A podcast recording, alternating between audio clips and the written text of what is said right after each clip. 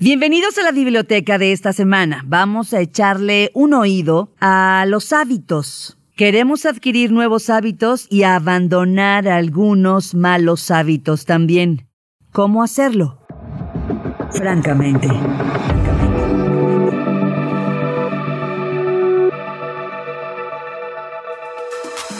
En esta ocasión vamos a hablar de algunas curiosidades sobre los hábitos y que en la mayoría de los casos son muy reveladoras sobre nuestra forma de pensar.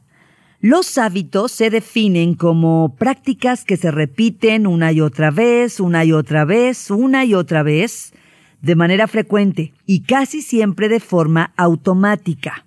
¿Qué es lo que buscamos con un hábito? Bueno, pues abordar una situación en particular o incluso solucionar un problema recurrente sin tener que pensar una y otra vez en cómo hacerlo. Estamos habituados a hacerlo.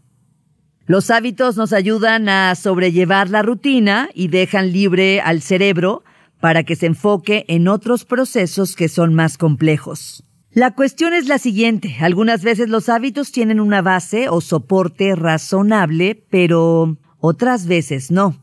Algunas de estas costumbres garantizan el bienestar, mientras que otras solo obedecen a automatismos inconscientes.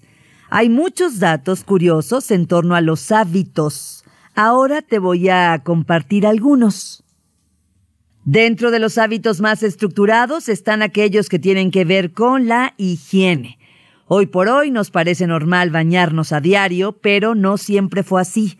En la Edad Media bañarse se asumía como una costumbre sucia en el plano moral, o sea, en otras palabras, solo se bañaba quien necesitaba limpiar su alma. Se dice incluso que los nativos americanos quedaron sorprendidos por el hedor que despedían los europeos que llegaron al continente. Estos conquistadores estaban convencidos de que ponerse ropa fina o utilizar perfumes era suficiente, pero la verdad es que te imaginas ahora, yo creo que no. Otra de las rarezas de la Edad Media era que defecar se consideraba un honor, no es broma.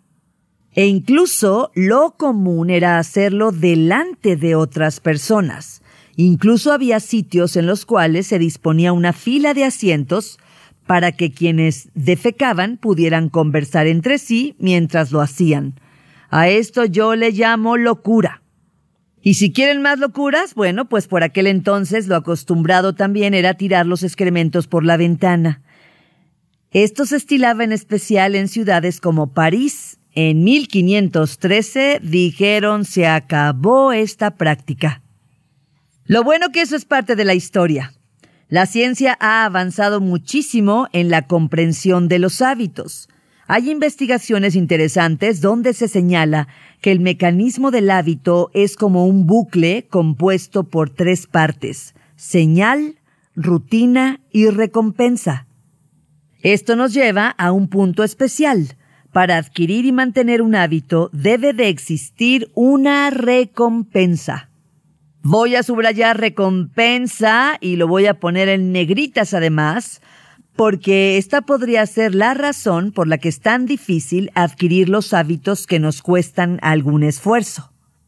Por ejemplo, uno de los deseos de Año Nuevo, que ya se acerca, es perder peso. Los datos indican que solo el 8% de las personas logran adoptar costumbres que les permitan bajar de peso realmente. Se sabe que los hábitos más arraigados involucran algún grado de dopamina.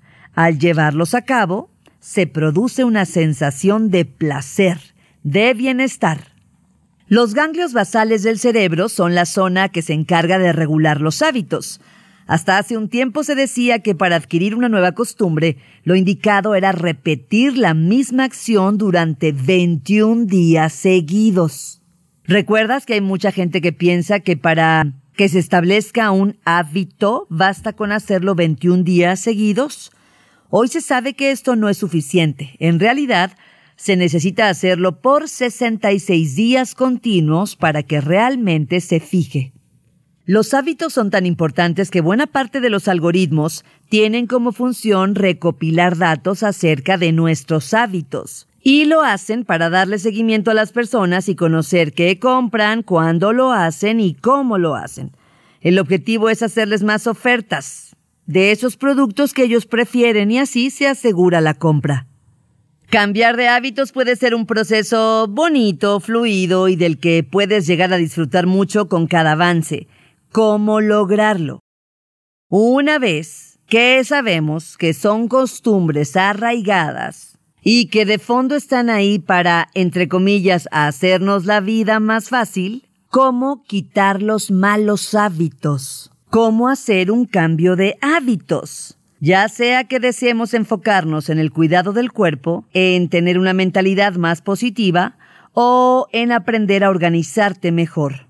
Queremos aprender a cambiar de hábitos sin sufrir. Voy a ir a la bitácora y te voy a dar algunos buenos tips para lograrlo. Francamente, francamente, francamente.